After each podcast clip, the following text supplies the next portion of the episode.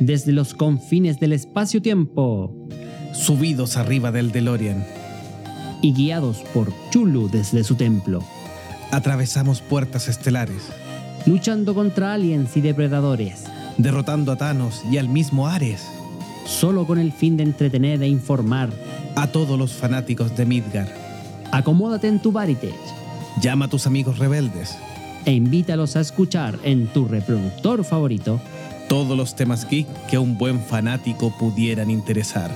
Estás por escuchar el podcast de Monjes fanáticos.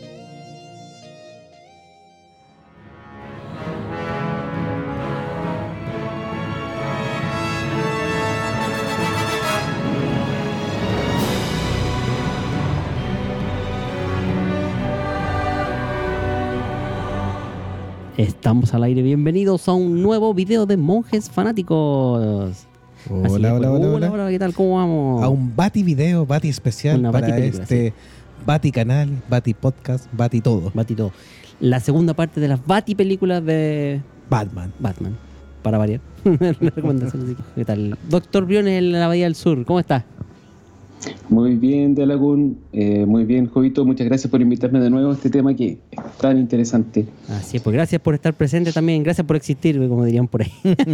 Pero eso es una canción, pues, hombre. no, pero está bien, pues, bonita, se, se agradece, así que.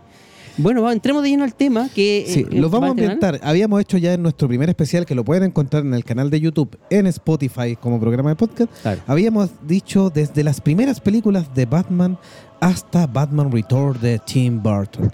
Y ahí hemos recuperado la oscuridad del Caballero de la Noche hasta que llegamos a Batman Forever. Así es. Que Batman Forever vendría a ser la tercera película, esta vez ya con Tim Burton entrando como productor, ni siquiera como director. Sí, recordemos que en la segunda parte eh, Warner ahí, después de la primera, te- terminó negociando y cediendo ante el control creativo de Tim Burton, que le puso su sello propio, algunas características, la alejó del cómic, Claro. aunque los fanáticos igual recibieron bien esta película, le fue bastante bien. Y en esta tercera película Warner se quiso desvincular porque obviamente Tim Burton eh, ofrecía alejarse más del canon y querían algo un poquitito más familiar y que no se acercara tanto a lo gótico y a lo, A lo oscuro. a lo oscuro. Sí, es verdad. Warner quería seguir vendiendo juguetes al final. de cuentas. Ese era el tema. Y de hecho, Bar- eh, Barton terminó súper enojado con Warner, ¿ah? eso no hay que decirlo. Molesto porque, si bien ya la primera película no la habían pescado mucho, en la segunda le dieron más libertad por, por el éxito que tuvo. En esta tercera, claro, el, el enfoque familiar que quería Warner de vender juguetes no, no calzaba con, con Barton, pero Barton aún así seguiría estando como productor eh, ejecutivo. Ejecutivo, sí, Sí. parte del negocio nomás. Claro, un poco Hay que, hay, que recordar que Tim Burton, pese a todo esto que tú dices, que no respeta el canon de los cómics y se sale, se agarra un poco, sale con sus ideas y se dispara. Eh, él fue el que le definió la estética cinematográfica de, de Batman, en la estética moderna que todos conocemos. Sí, es verdad. eh, ciudad gótica, eh, la estética que él le otorgó a la ciudad es una cuestión súper eh, súper influyente, la música. Entonces está bien, eh, yo entiendo los ejecutivos que de repente querían alejarse no solo de, de este riesgo de que él se arrancara con los tarros con la historia, sino que eh, Tim Burton es muy oscuro. Yo encuentro, yo lo recuerdo haberlo visto cuando era niño y la película me gustó, era súper buena, pero también me asustaba un poco. Quizás ellos querían eh, una cosa mucho más familiar, más todo espectador. Bueno, yo creo que lo lograron. O sea, inevitable hasta cierto punto con el cambio de enfoque que hicieron eh, de volverla más familiar. Ahora, también no creen ustedes que ridiculizó un poco el personaje. El esto de que, ahora, Schumacher había sido recomendado por, o sea, precisamente por Tim Burton, una especie como, oye amigos, hay que a mí no me quieren dejar hacer esta película, la quería hacer tú, Tú que soy más floppy, Claro, a ti que te gustan los colores. De hecho, po- eh, Schumacher, Joel Schumacher, eh, los actores que trabajan con él dicen que es muy histriónico él como director para dirigirlo. Es como Oye, sus películas. sí, eh, dice, es como, mira, tú eres un, un- una persona que fue eh, huérfana desde muy temprana edad, que eh, em, te mataron los papás de manera súper trágica y te dedicáis ahora a apuñalar super eh, villano para sacarte el trauma, así que dale, ponte cara triste. Y, y quedan así como, ¿ah? no si dan ganas de reírse o, o qué, ¿cachai? Entonces eso tampoco como que no ayudaba mucho a la interpretación de sus personajes. ¿eh? De hecho, bueno, después de leer el guion y de saber que Tim Burton ya no estaba involucrado en la dirección, eh, Michael Keaton, que a esa altura, después de haber sido rechazado por los fans, en general las elecciones de Batman nunca son bien recibidas. O sea, no hay casi ningún Batman que hayan dicho, este es Batman. Y probablemente el único que hayan dicho que se acerca bastante a Batman es el menos Batman de los Batman. ¿Tú Que ya lo vamos a tocar. Ah. Pero en esta ocasión, Michael Keaton, que No el ya que tenía brilla. el respeto, no es el que brilla. No el que brilla ya. Eh, Michael Keaton, que se había ganado el respeto de la fanaticada por la interpretación de Batman en, en las primeras dos películas de Barton, eh, decide no participar en, en esta película. Hay elementos que no le agradaban y el estudio Warner se ve en la complicación de buscar un reemplazo. También tiene que sido un poco de lealtad con, con Tim Burton. Recordemos que él estuvo con él en Beetlejuice y probablemente llegaron juntos a trabajar en estas películas. Entonces, como sale el director, sale también el actor en, en solidaridad. Claro. Es probable, es cierto. De hecho, el personaje de Val Kilmer, o mejor dicho, el actor de Val Kilmer, entra como anillo al dedo en esta ocasión, eh, porque su carrera tampoco era muy brillante anteriormente. Entonces, el- en la elección de Val Kilmer como un villano, o, o sea, como en este caso el personaje de Bruno Díaz, alguien que debía interpretar a un personaje oscuro, Sí. siendo el protagonista de la trama, eh, trataba de, de, entre comillas, parecerse un poco a la elección de Keaton, a mantener el perfil, pese que físicamente también el actor era bastante distinto. Y yo creo, creo que fue influenciado por la actuación de eh, Michael Keaton, porque trató de darle un énfasis similar, un- una especie de como de, de Bruce Wayne traumatizado, de así como serio, ¿ya? Y porque a mi gusto, nuevamente en esta tercera película, los que se roban la película son los villanos.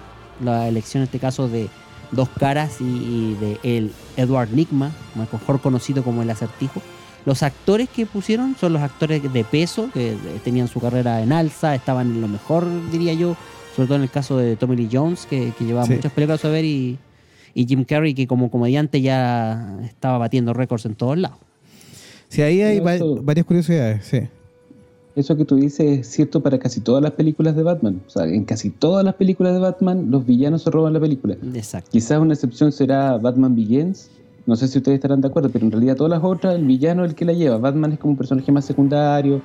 Bueno, también ayuda a, la mística del personaje, que es como el que está en las sombras y que aparece de repente. Exacto. Pero los villanos son los que tienen el espacio para brillar, para ser histriónicos y para hacer todas las, las payasadas que se les ocurran. que pueden hacer, que corresponda que puedan hacer. Sí, Mm. cierto. Y Como curiosidad, bueno, el, Tommy Lee Jones de hecho fue convencido para interpretar a Harvey Dent, el Dos Caras, que había tenido una intención de, mm, de ser incluido en las películas de Barton, con otro actor incluso, que ya lo habíamos comentado, eh, y toma este papel. Y dicen que Tommy Lee Jones no cachaba nada de Batman, nada de los cómics y no tenía ningún interés. Dicen que incluso hasta último minuto no firmó contrato porque se guardó la libertad de que negoció con Schumacher, por supuesto, de que si no le gustaba y se iba a mitad de, de grabación, quedaban tan amigos como siempre y ninguno quedaba amarrado en pagarle una cifra muy alta y el otro no quedaba amarrado a terminar la película. Así de poca fe le tuvo Tommy Lee Jones al papel. sí, de hecho estaba súper descontento y llegó a odiar a su compañero, en este caso Jim Carrey. Jim o sea, Carrey, sí. lo, lo- lo menospreciaba. A tal punto que Jim Carrey cuenta una anécdota en un restaurante que se topó con, con Tommy Lee Jones y lo fue a saludar. Y, a tal, y, al momento el tipo lo dijo, no, así, como aléjate. eh, no, no, me, no me junto con gente de tu calaña. A mí se me ocurre que Jim Carrey tiene que haber sido una persona, una personalidad muy histriónica, muy ruidosa, porque es debe ser un reflejo de sus personajes de la época. Y Tom Lee Jones se ve como un tipo más serio, más profesional quizá. Entonces no sería extraño que estando en este set, más encima con el director, que es como tú lo mencionabas, deben haber terminado medio choreado. Eh, podría ser. eh, de hecho, era uno de los actores que no entendía mucho su papel. Y recordemos que en el caso de Jim Carrey, eh, no era la primera opción. No, ahí fue cuando trataron de convencer a Robin Williams, que, Eh, eh, exactamente. que obviamente les cobró la mano después de haber jugado con él para la primera de Barton. Claro. De hecho, ahí, ahí la trampita era el, el canje y una de las opciones que le, eh, le daban para mantenerse, como entre comillas, eh, en buena con Warner era este papel, el de Jim Carrey como el acertijo. Entonces, ahí fue cuando pucha, él les dijo que no, pues lo, lo vetó. Los rumores incluso dicen que el creador de Batman, Bob Kane, eh, le encantó la actuación de Val Kilmer y que incluyendo las dos de Barton más la siguiente película que cambiará el Batman, eh, es su murciélago favorito, Val Kilmer. ¿Tú crees? Sí, eso señalan la Mira. biografía de lo que comentó De Bob, Bob Kane, Kane, en, sí. dichos, en dichos años. Ahora, ¿cuál es, eh, salgamos un poquito de la pauta. ¿Cuál es el Batman favorito suyo, Doctor Icónico? Mm, Sin, sin entrar a mencionar. Ya, perfecto. Christian Bale. Ok, ya. El suyo, Don Juanito. Eh, yo creo que varios han tenido algunas características. El, el Batman de Michael Keaton en, en el porte figura muy bien. George Clooney era muy buen Bruno Díaz en relación al cómic, pero efectivamente era muy mal Batman. Em, Christian Bale lo hizo muy bien. Creo que es co- completísimo. Adam West le tengo un cariño especial y, Aparte, claro. sí, y me gustó las características que le puso eh, Afflex a- al Batflex. Oye, antes que dé algún de su respuesta, Dale. eso que tú dijiste es súper importante porque siempre que te- tú evalúas los actores de Batman, tú tienes por un lado cómo interpretan a- a- al Batman, al enmascarado, El pero por otro lado distinto cómo interpretan a, a- a Bruce Wayne, que es- Mm. son dos personajes muy distintos que tienen un paralelismo, pero que a la vez son como dos caras de la misma moneda. Exacto, claro. Entonces por eso yo dije Christian Bale porque a mí me parece que él tiene un, un adecuado equilibrio entre los dos. Sí. Eh, pero eh, yo también encuentro que George Clooney lo hizo súper bien como Bruno Díaz. es que claro, ahí, bueno, cuando hablemos de, la cuarta película esta, eh, vamos, yo voy ahí voy a discrepar inmediatamente con ustedes por el hecho de que eh, un, un, un personaje que en realidad no es el personaje que, que se debe interpretar. ¿ah? Eh, es muy buen Bruno Díaz porque es súper simpático, pero Bruno Díaz no es precisamente el más simpático. De hecho, muchos dicen que George Clooney actuó de George Clooney en esa película. Claro, pero es que ca- calza con el, con el papel del Playboy. pues. Pero no necesariamente, pues si aquí acuérdate que Bruno Díaz nunca ha sido Playboy. En los Entonces- cómics sí. pues. Ah, hasta cierto punto nomás, pues si era la Mm, fachada. Es su- es súper carismático. Eh, eso Claro, sí, Acuérdense que, el- acuérdense que el- el- la persona es Batman y el personaje es Bruno Díaz. Sí, pues. también pues, también visto desde el punto de vista puede ser, sí. Ahora, volviendo a Batman Forever. Val Kilmer, yo encuentro que como Bruno Díaz también era un- un- fue un buen actor. Eh, me convenció, de hecho, creo que fue mucho más equilibrado que Keaton. Ah, eh, Keaton al ser un Bruno Díaz muy serio, muy casi depresivo, me, me en- encontraba que sus escenas estaban de más en las otras películas. Pero en cambio aquí como que le daba un, un cierto toque, pero encuentro que se pareció mucho el Batman que hizo. Encontré que era Mm. muy de cartón. No sé si qué opinan ustedes. Yo creo que se sumó muy tarde. Yo creo que Val Kilmer como Batman es un muy buen Jim Morrison. Sí. Sí, no, de hecho, bueno, mi Batman favorito eh, de las películas, en realidad yo... El me- de Lego. Sí. No, Oye, el de Lego se me había olvidado. o sea, eh, que excluirlo, hay que, hay que ser justo. El Batman Lego ese es una categoría aparte. No, no podemos incluirlo en esta saga, porque como Batman eh, era... Era, era todo, todos los Batman de todas las películas en uno, ¿ah?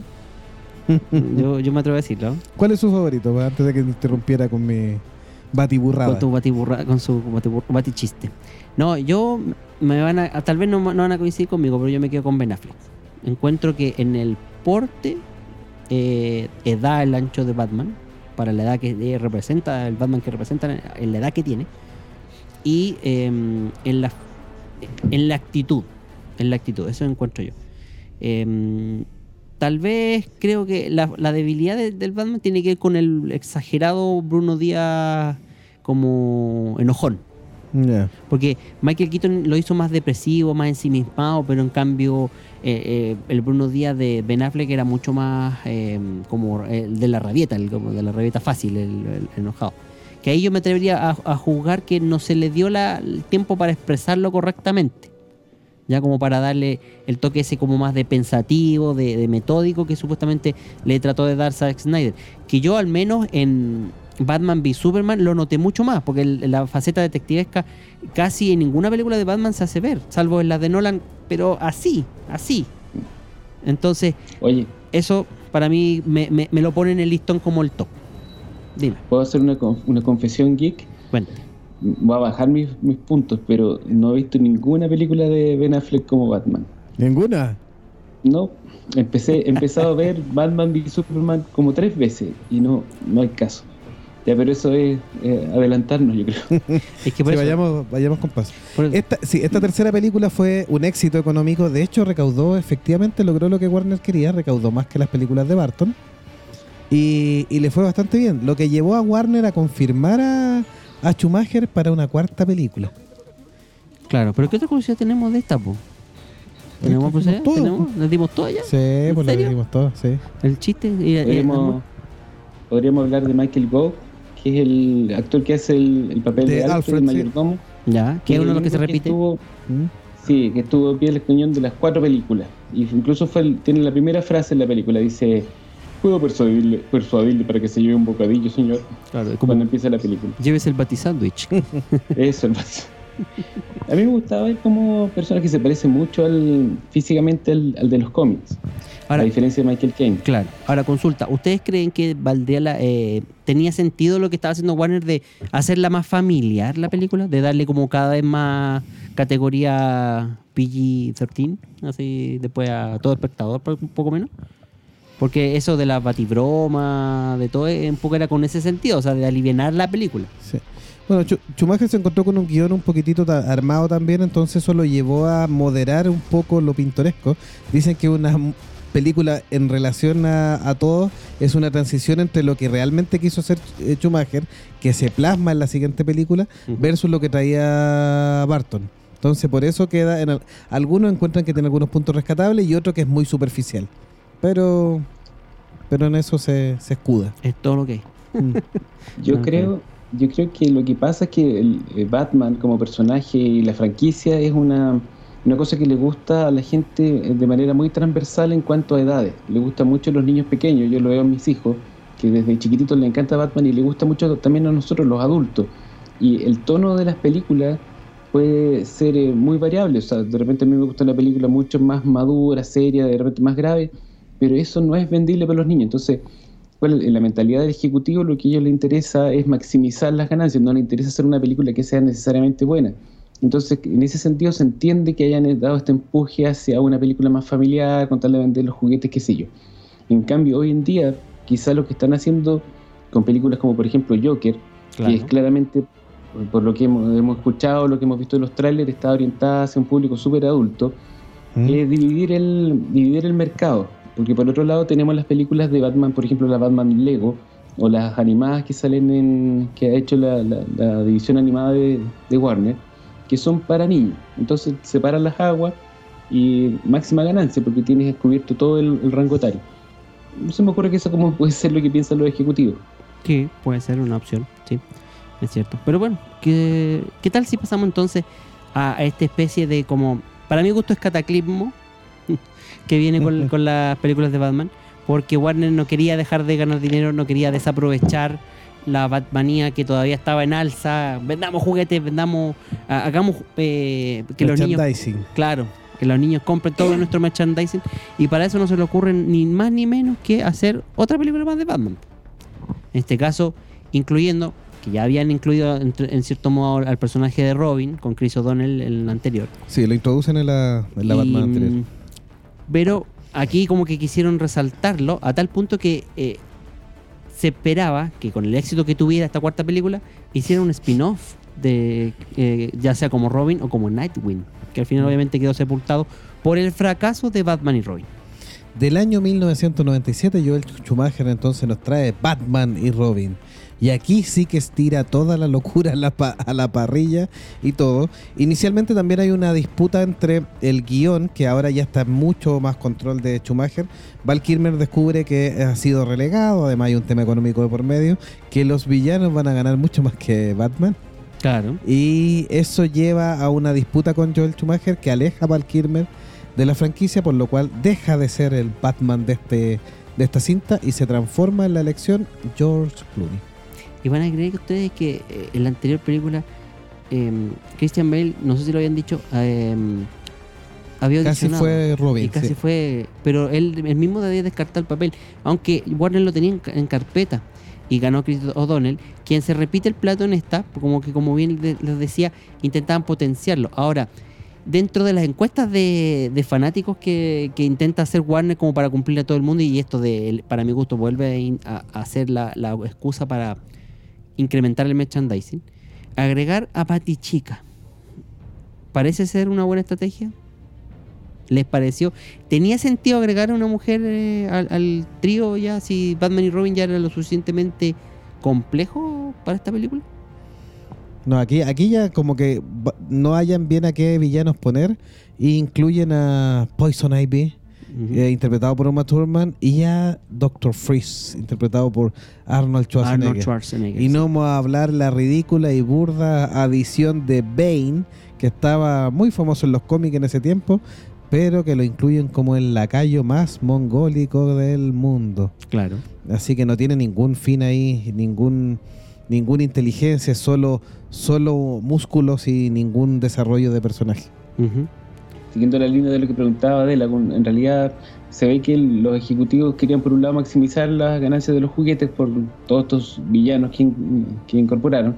Y también al incorporar a Batichica estás ampliando un poco el, El, espectro el- demográfico. Claro, el grupo demográfico del cual tú apuntas tu película en incorporar a, a- a las mujeres. Sí. Que igual fue, es como una, una jugada bien eh, como adelantándose a los tiempos, porque hoy en día todos sabemos que, que los cómics les gusta a todo el mundo, transversal, hombres, mujeres, niños, adultos, pero en esa época era visto más como un pasatiempo de, jóvenes, blancos, de adolescentes, y era todo orientado para ello. Entonces, o sea, yo pienso que fue una cuestión que fue para ganar dinero y que finalmente no le aportó nada a la película, pero por lo menos fue un poco más eh, progresista.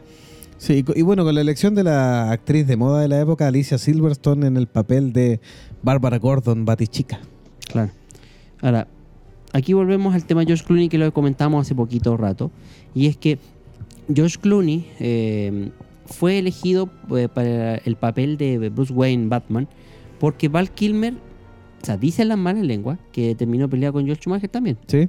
que tuvo va- varias eh, desavenencias, de- encontrones, pero eh, supuestamente la versión oficial es que eh, para la época en que empezaba el rodaje de Batman y Robin, eh, él ya tenía el papel de El Santo. The Saint. The Saint, claro. Así que no estaba disponible. Y por eso George Clooney, un actor que ya había sido casteado un poco antes, eh, era la elección del estudio. Y George Clooney, que sí tenía una, una carrera asen- asentada ya, pero veía eh, con buenos ojos un papel importante como era de un superhéroe tan querido e importante, valga la redundancia, como es Batman, no podía esperar menos.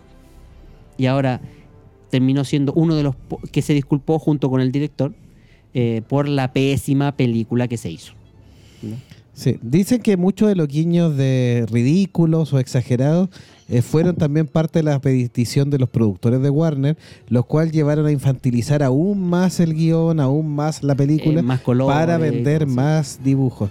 Ahora, eh, efectivamente, si uno conversa con, con los padres de niños, que seguramente les va a pasar a alguno de ustedes o de los que esté escuchando, los niños son les atrae bastante este Batman. Sí. Porque tiene bastantes situaciones ridículas, muy cercano, por ejemplo, a, a los niños que son fanáticos del Batman del 66, con esos golpes y esos bailes y colores estrafalarios. Entonces, como que efectivamente es casi como ver Teletubby hecho Batman. De hecho, de hecho, tú sabes que ese tema tiene que ver porque el Warner, para evitar eh, que no hubiesen juguetes en la puesta en marcha de la película, en el estreno, por decirlo así, invitó a las jugueterías a que participaran del diseño de la película, de los trajes, de los vehículos.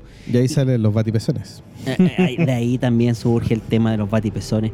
Una de las películas que tiene más enfoques eh, o primeros planos, ¿cómo se llama?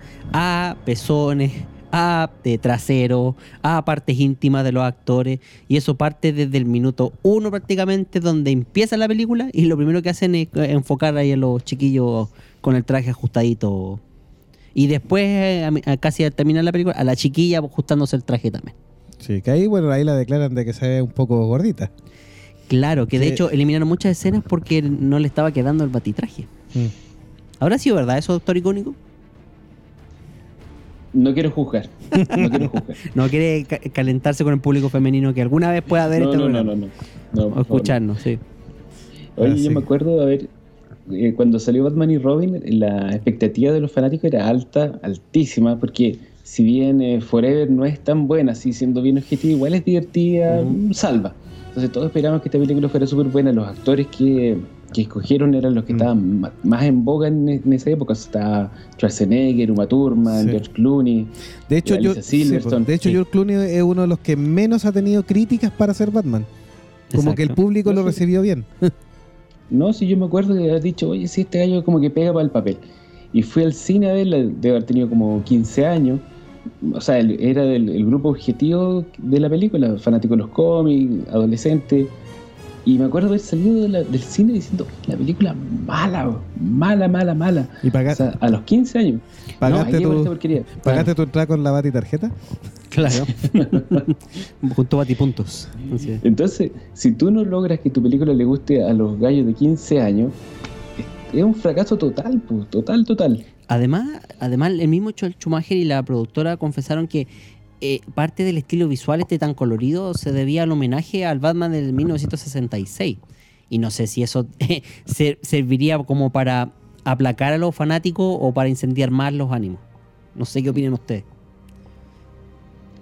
O sea, la, la estética te la rescato. Es, es muy producto de su época. Los años 90 eran, eran así, Como pues, bien chillones, claro, con mucho exceso. Pero el problema de la película no es la estética, el problema de la película es la trama. La trama es demasiado estúpida. Lo que decía Jovito recién, o sea, Sí. tomar los personajes de los cómics, que todos nosotros estábamos más o menos al tanto de qué se trataba, y los reducen a, a caricaturas, marionetas. eh, O sea, insultan la inteligencia de los, De los que fuimos a ver la película. Sí. Claro.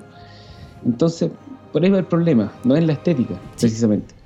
Sí, es cierto, o sea, tiene que ver. A mí, a mí igual, la estética me choca, me choca porque eh, esto de como cyberpunk, eh, básicamente, con mucho colorido, un Schwarzenegger que, que no sé, como que eh, plateado no me cuadra. Eh, es como extraño en realidad, o sea, ¿qué quieren que les diga? O sea, partamos con... pasa- partamos con el tema de que, por ejemplo, una de las alternativas que se puede elegir para, mm, para Batman, aparte de Josh Clooney, fue David Duchovny. David Duchovny. de X-Files. sí, exactamente, sí. Así es, Mish. claro. Y también eh, William Baldwin, hermano de Alec Baldwin. Era el que era nuestro joven eh, con Sí, una- tienen el porte tienen un a- perfil sí, a más lo- o menos- más cercano a Bruce Wayne, más que a Batman mismo. Claro, exactamente, sí. Así es. Eso es. Pero Bueno, con- convengamos que la película fue tan mala que terminó con la con todo este fanatismo de, la, de Batman que duró varios años y además generó un, un quiebre en todo el impulso que venía de las películas de superhéroes. O sea, fue tan mala que acabó con las películas de superhéroes durante muchos años. Ujú, Ok, no se entendemos. Sí, de hecho, em, el, el asunto está en que no sé si George Clooney habrá sido al final la mejor elección, ya lo hemos conversado, por el hecho de que interpretó un, Bruce Wayne muy carismático, muy simpático, pero era un Batman muy positivo, era un, Bruce Wayne también muy carismático, que, eh, que a la vez era muy positivo, que yo en- encuentro que no, no corresponde muy bien a, un, a una persona que supuestamente eh, está sufriendo un trauma, como es el caso de- del abandono, o sea, no, del, del asesinato de los padres, y que trata de defender esa postura con con, eh, con eh, matando, no matando, pero cazando criminales, o sea, no es una persona mentalmente muy sana y por ende no me calza el, el perfil muy positivo del actor Josh Clooney y de este Batman que, parte haciendo bromas como por ejemplo eh, cuando Robin le dice, ay, me encantan los, los autos, yo a los autos, a las chicas le, lo- los matan los autos y, y él, Josh Clooney lo mira y le queda diciendo, dice, Moto. no, le dice, y por eso eh, Superman trabaja solo. Así que, ¿cachai? Entonces, bajo ese, ese aspecto es como extraño, extraño ese tema, ¿cachai? Sí, es una película bien colorida. eh, algunos incluso en, en los análisis dicen que este es casi un homenaje al Batman del 66 en lo ridícula de algunas situaciones, pero por supuesto que han pasado muchos años de diferencia. Y a pesar de las disculpas que, que señala Joel Schumacher o el mismo George Clooney, eh, cuando terminaron de grabar la película y estaban en la postproducción antes del estreno, de las malas críticas, de la baja recaudación y todo, Claro. eh, Schumacher estaba fir- eh, firmando por una película siguiente. Y el, el elenco también estaba pensando en volver en sus personajes. Lo que comentamos, partiendo por eh, potenciar a, a, mm, a Nightwing, a Robin, ¿Mm? como o sea, Nightwing tenía la posibilidad de hacer una película con, con el personaje. Y de hecho, el traje, el último traje que aparece casi al final, que es una de las cosas ridículas que ustedes mencionan. Por ejemplo, eh, están con un traje peleando contra eh, Hiedra y de pronto, eh, de la nada, pum, se cambian el traje del rojo más, o más oscuro a uno blanco. Como para. Porque van a ir a pelear con el de hielo, con el villano de hielo. Entonces, como absurdo. Pero ese traje, eh, en el caso de Robin al menos, era mucho más parecido al traje de Nightwing que usaría después como superhéroe solitario. ¿Ya? Entonces, por último, por referencia, bacán, ya, ok, ¿te parece? Pero ese era un proyecto que, como bien dices tú, pues estaba tomado de la idea de que esta película va a ser un éxito, la taquilla, que mal no le fue, pero, pero es la que peor ha recaudado de todas las películas de Batman. Y la crítica, ¿para qué, para qué decir? O sea, ¿No es así? Sí. ¿Qué otras curiosidades tenemos relacionadas con esta película? Bueno, en, realidad ya no queda mucho que, que decir de, de Batman y Robin. De hecho, es la considerada la peor película de la saga. Así es. Eso, Bueno, eso como curiosidad. Y recaudó una cifra cercana a los 200 millones en su estreno. es la más eh, baja de las recaudaciones, sí. Eh, es- pero sí es una de las que más se, repeti- re- se repite a nivel de cable y, y en formato de arriendo. Por eso les digo que de repente eh, a nivel familiar los niños se repiten bastante esta película. Yo creo que es, Y- para salvarle el precio. ¿eh? Sí, y enganchan usted. un poco con las bromas un poco infantiles que, que dejó Joel Schumacher. Claro. Sí. Se suma Felipe Tapia aquí a la transmisión. Un saludo para ti. Justo llegó a los bati pezones y los bati traseros. Así que un saludo. Y nos dice: eh, Le tengo cariño a Batman y Robin porque la vi cuando tenía 7 años. Hablando justamente de lo que Sí. decía esto de los niños, así. Y solo la daban de noche en los blockbusters de TVN. Y mi papá le encantaba. Sí, tiene, ti- sí, sí, finalmente una película bastante mala, pero tiene una magia y tiene ese como familiar. ese encanto del Batman del 66. Y que es un Batman familiar. Ese es el, Sí. el asunto, que es lo que quería Warner de una manera u otra. ¿Pero ustedes la han vuelto a ver? Sí, Sí, yo la he visto y es pésimo. Sí, es ridícula. Pero, Pésima. es ridícula, pero Pésima. es que es ridícula, pero tiene su encanto. Ahí Sí, concuerdo mira. con lo que dice Felipe Tapia que dice que la Mm. veía con el papá. Sí, tiene Sí, su tiene su encanto. Y de hecho, es- por morbosidad yo la veo. Yo la veo por morbosidad. Una, porque siempre me acuerdo de la batitarjeta. Dos, me acuerdo de Uma Thurman en ese traje de hiedra horrible, pero que se veía súper bien. ¿Para qué tampoco cosas? Ella se veía estupenda, rey. Tercero, la escena donde se mete al charco Robin, al charco ese de agua cuando están peleando con, con hiedra, que usan un truco burdo que cualquiera con dos dedos de, de- de frente lo podría entender que eso de la cámara eh, rebobinada Mm. entra al charco y la escena está al revés. Y después cuando eh, flota de nuevo, la vuelven hacia atrás. Y en vez de filmar la escena así como entrando y saliendo, o sea, como que no hallaron nada más mejor que para extender la escena, pescar la misma escena y tirarla para adelante y para atrás, para adelante y para atrás. Entonces, efectos de ese Les estilo. pregunto, ¿Mm? les pregunto eso porque me imagino, o sea, a ver, la película para los fanáticos puede haber sido súper mala, pero quizás para una persona que no cacha de los cómics, que la ve sin saber de los personajes ni de la historia, la puede encontrar divertida. Quizás eso fue lo que pasa, por eso tal vez existe esa desconexión. Claro, por ejemplo. O esto mismo de la mm, de la Batichica, que obviamente cambian todo el trasfondo original, que no es hija del comisionado, que sino es una sobrina perdida de Alfred, ahí de la quizás dónde. Así, que casi la tiran como una hija perdida, pero bueno, Sí, Alfred so- era bastante so- viejito para... Sobrina siempre suena mejor. eh, Sí, si no, pregúntenle a Mickey Mouse y su sobrino, al Pato Donald y su es sobrino. Sí. En este caso no, en este caso quedaba mejor que fuera la sobrina, la hija no tenía por dónde. Bueno, de hecho, uno de los rumores también de esta película es que la siguiente película llamada Batman, Batman Unchained o Desatado, como se podría traducir, ya incluso tenía guion y te- tenía pensado un malvado y alguna trama inicial que se coló. La trama traería la figura de el Dr. Crane, el espantapájaro. Dicen que incluso Joel Schumacher alcanzó a conversar con Nicolas Cage Para el papel del para el papel del espantapájaro. Sí, es verdad. Y es verdad. incluso em, se pensaba que en dichas alucinaciones del Dr. Crane podían traer la figura del el Joker de vuelta. Nunca se aclaró si iban a negociar con Jack Nicholson o iban a ocupar parte del metraje No de la de Tim Burton, pero son ideas que quedaron ahí dando vuelta. Y incluso... de, de el- hecho, perdón, a, a- a Jack Nicholson lo querían en esta Batman y Robin, pero él se negó Sí. rotundamente. Y como les decía yo en el episodio anterior, Jack Nicholson ya en esta película seguía cortando dinero por el merchandising, para que ustedes vean. Ahora, dentro de las curiosidades también, Mr. Freeze, ¿saben ¿Mm? qué otro actor podía ser, haberlo interpretado? Patrick Stewart. Patrick Stewart. Charles Xavier. ¿Se imaginan a Patrick Stewart como el señor Frío? Doctor icónico. No, imagínate. O sea, afortunadamente no fue seleccionado para esta película porque después en sus participaciones de cómic queda mucho mejor como el profesor Charles Javier. Claro. Ahora, ¿por qué lo cambiaron por, un actor como Schwarzenegger? Que en realidad, si ustedes comparan a Sir Patrick con Arnold, eh, no es que sean malos actores. Yo a Arnold no lo encuentro mal actor, pero precisamente no es del mismo tipo de actor que lo es Patrick Stewart. Sí, Entonces- no, es que además que no calza por el tema. eh, Arnold Schwarzenegger era una máquina, de- sobre todo en ese tiempo, era una máquina. De películas de acción. pues, O sea, E- Ese básicamente Y- es el motivo, porque y- y era una Victor máquina. Fries es un científico. Claro, Victor Fraser era un científico, por ende, un, un actor como Patrick Stewart calzaría más en el papel.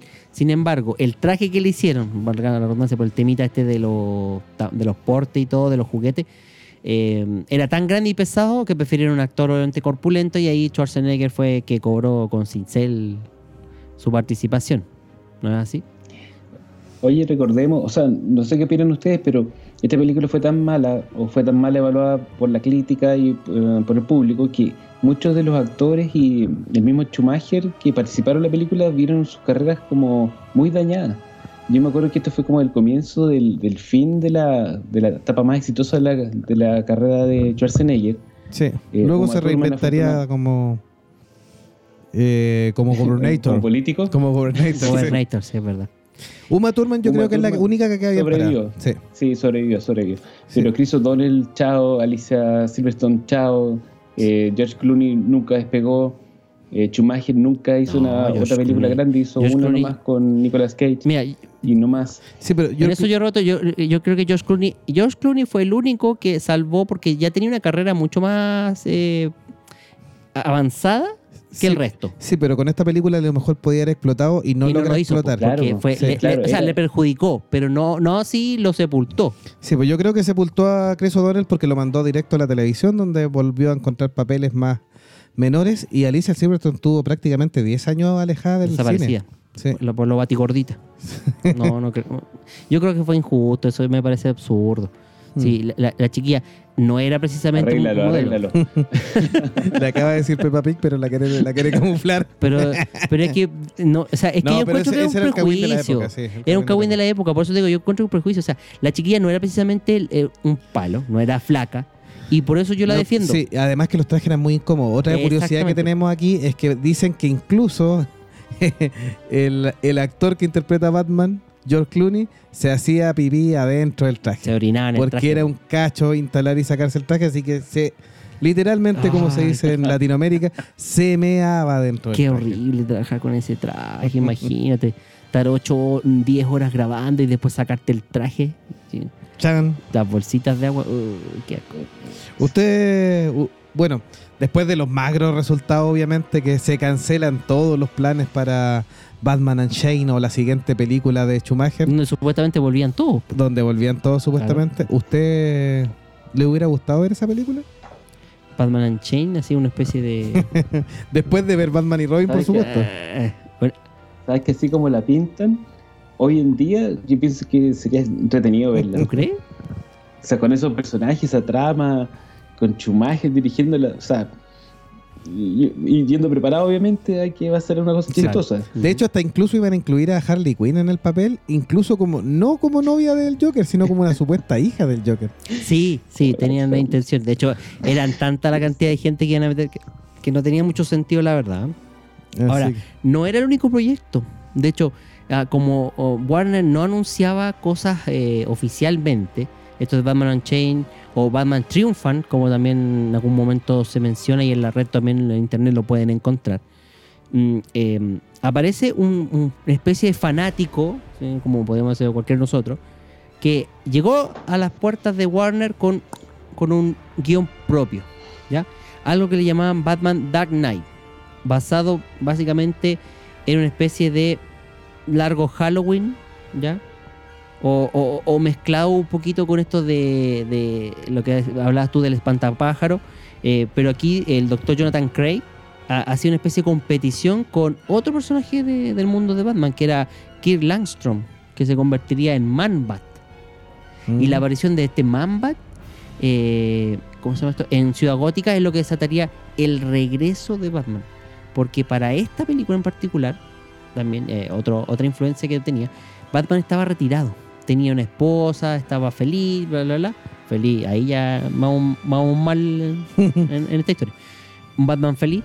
Y es la aparición de, de Man-Bat Lo traería de vuelta. lo traería de vuelta porque eh, muchos crímenes o, o cometidos por este Man-Bat estarían siéndole adjudicados a nuestro caballero encapotado. Entonces, la aparición de Man-Bat vendría a, subs- o sea, perdón, a obligar a, Batman a tener que resucitar de la ceniza o del, del de- ¿cómo se llama esto? de la jubilación para limpiar su nombre. Ese era como el argumento así eh, a grandes rasgos de Dark Knight. Que no tiene que ver con Dark Knight, que es la que veremos un poco más adelante. Luego Batman caería en el olvido. Ya no habría mucho interés de continuar con la saga por varios años. Exactamente. Estuvimos revisando efectivamente si había matado el cine de mm, superhéroes, pero eh, les avisamos que afortunadamente no, porque solo hay un año y medio aproximadamente sin películas de superhéroes y después vienen varias que vuelven a restablecer la fe o, o tienen una bastante buena recepción, como X-Men en el año 2000, es el Spider-Man de San Raimi, En el 2002. Blade, etcétera, etcétera, para por Claro. nombrar algunas que habíamos revisado ahí con, con Monje Icónico. Que podríamos decir eran como el- una especie de, sim- de, de cimientos de lo que vendría a ser a posterior el MCU. O sea, valga- cal- convengamos que X-Men es uno de los que ten- mantenía el tema de los superhéroes muy en, en la palestra. Y también convengamos que eh, Batman era el que la llevaba dentro de los superhéroes, pero no lograba hacer un mundo cohesionado como se les ocurrió, por ejemplo, al mismo eh, Sam Raimi con Spider-Man. Que al, tener tres películas y tener los mismos protagonistas, permitió hacer una, una trilogía coherente. No así con, con Joel Schumacher o Tim Burton, que aunque tuvieron dos películas, una, la primera con la segunda prácticamente no tienen ninguna conexión. Claro, efectivamente, son, son películas independientes, Bueno, claro. sí. Quizás podemos darle las gracias a Batman y Robin porque con su fracaso se acabaron, por un lado, las películas de, de superhéroes que eran eh, llevadas adelante por ejecutivos interesados solo en el dinero que no tenían interés por el material original y entregadas a man- y entregados a manos de directores que estaban interesados en hacer una obra de su imaginación o de su creatividad, pero que poco se relacionaba con el canon de las historias que se habían escrito durante muchos años en, en los mismos cómics. O sea, de, de ahí en adelante, las que tú mencionabas, los X-Men, eh, de Brian Singer, eh, Spider-Man y el MCU, todas las películas de superhéroes están bien apegadas al cómic, eh, mayormente, con obviamente algunas diferencias, pero eh, le dan mucho el gusto al fanático en el sentido de que ve reflejado el- la historia que él conoce en la película tal como tiene Claro. que ser. Y eso yo encuentro que es un, un gran avance. Sí, de hecho, bueno, habían varios proyectos. Había un spin-off de Catwoman, y que no necesariamente era el que protagonizó Al Berry eh, posterior, que era un bodrio. Estaba Batman Año 1, también había una idea Inspirados ahí, en el cómic de Frank Miller. sí. Exactamente, en querer filmar esa historia. Obviamente tampoco llegó a buen puerto. Y eh, también eh, tenemos. eh, ¿Qué más? Eh, ah, eh, Batman v Superman.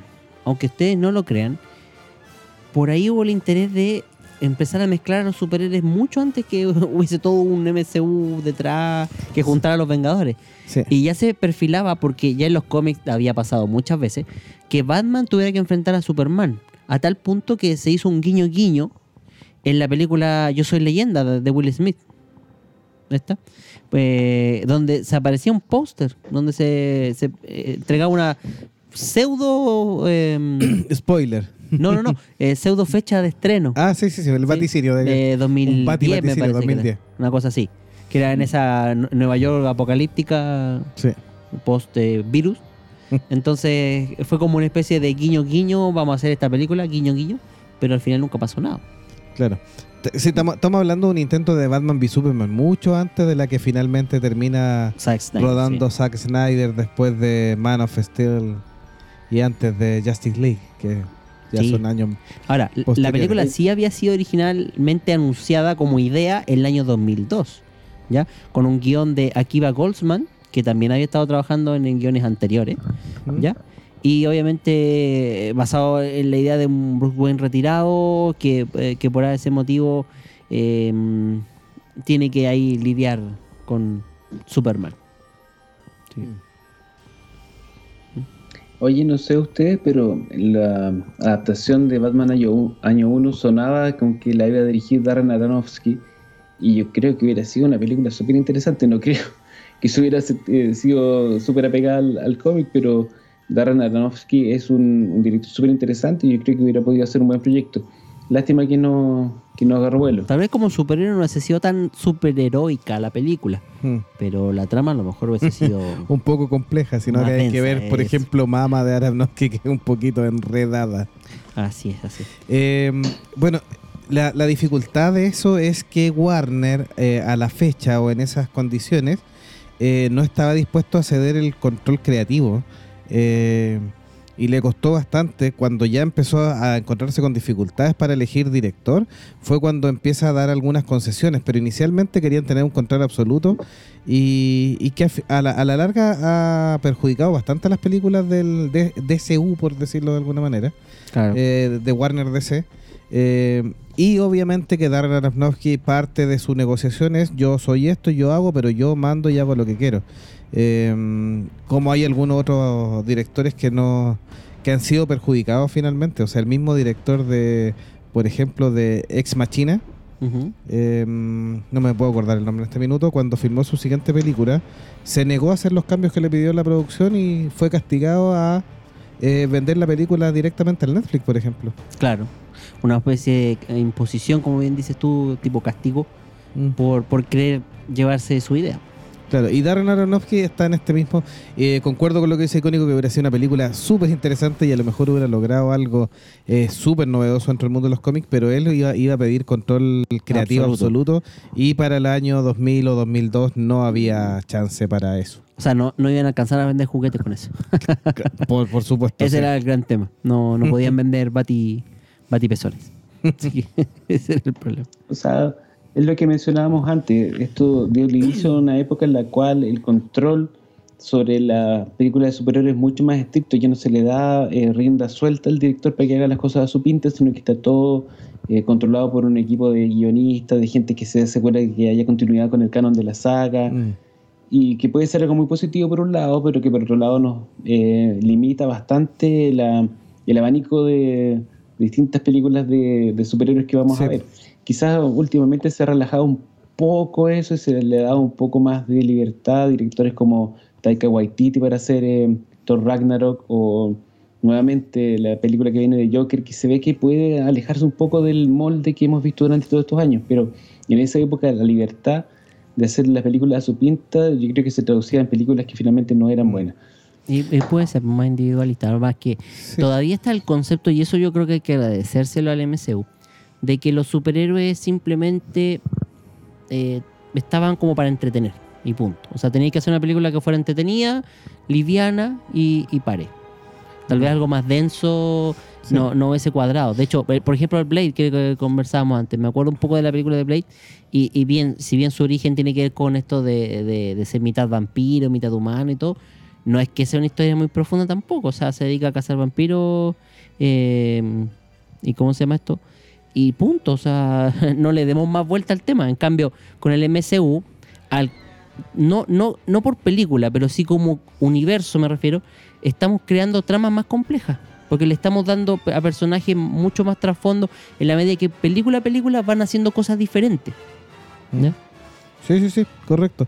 Pero bueno, va, hay que, va a ir variando de directores. O sea, Taika Waititi le dieron harta, mm, harta libertad, pero se sigue sometiendo a los designios de Kevin Feige, que es el gran manda más de este universo. Sí. Lo mismo que pasa con todo, bueno, todo lo que tiene Disney en este minuto, por ejemplo, Star Wars también.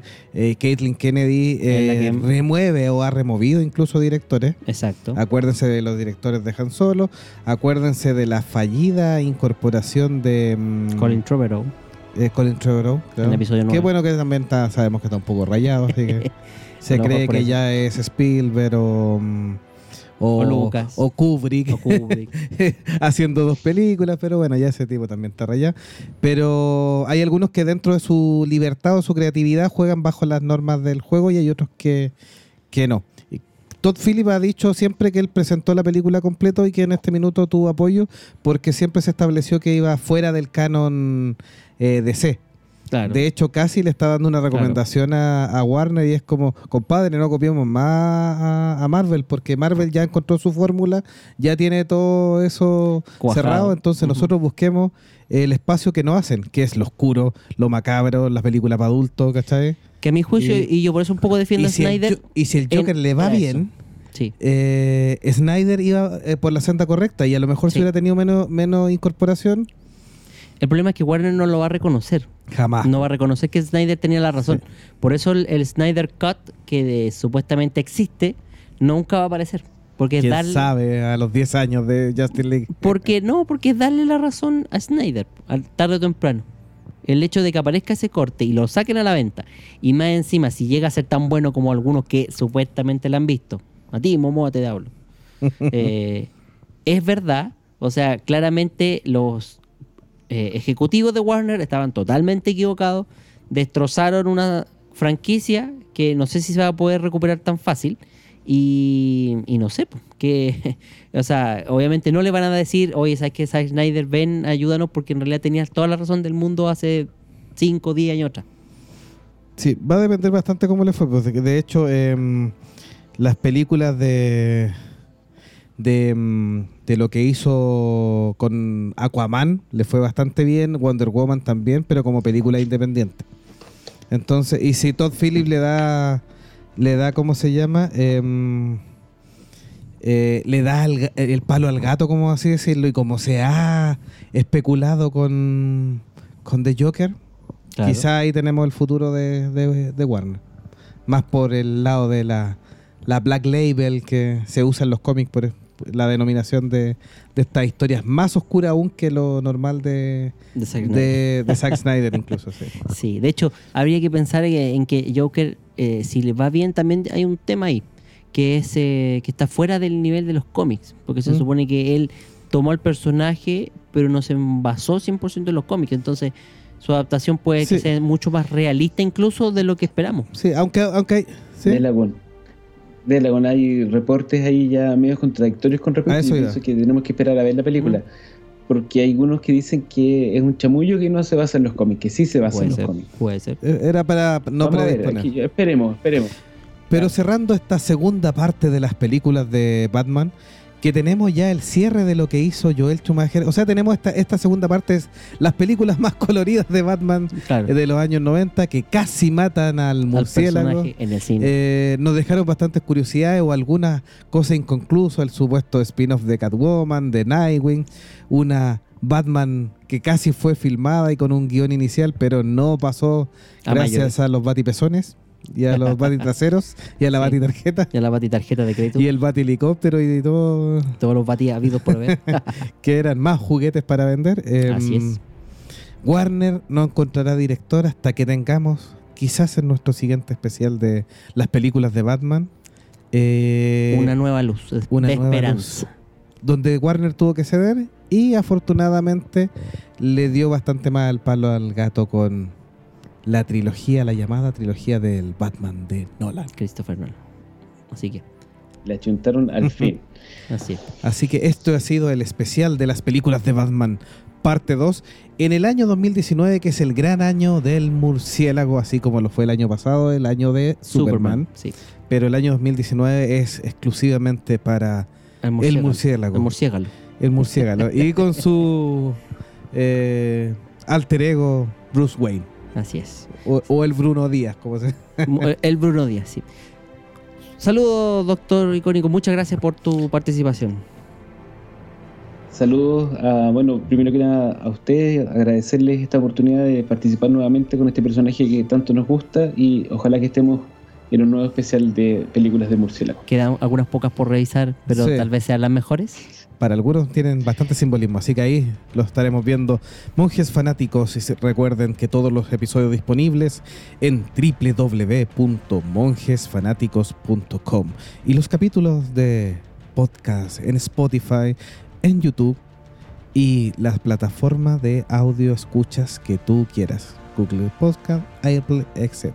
Estamos en todos lados, igual como los dulces de la micro. Así es. Los dulces y el helado. Un gran abrazo a todos quienes Comparte. nos han recomendado eh, a Gerardo de México también que nos hizo Sí, algunos bueno. comentarios en nuestras redes sociales, a Felipe Tapia que nos acompañó en estas transmisiones. A toda la gente que se nos ha unido a la página, nos ha dado me gusta también ahí, lo, nos agradecemos que nos acompañen y que les guste nuestro contenido. Compártelo si te gustó, por favor, para que sigamos creciendo. Y los comentarios son siempre bien recibidos en monjesfanáticos.gmail.com. Nos vemos en una próxima oportunidad. Chao, Hasta chao. la pati próxima. Hasta la Bati próximo episodio. Chao, chao. Chao, chao.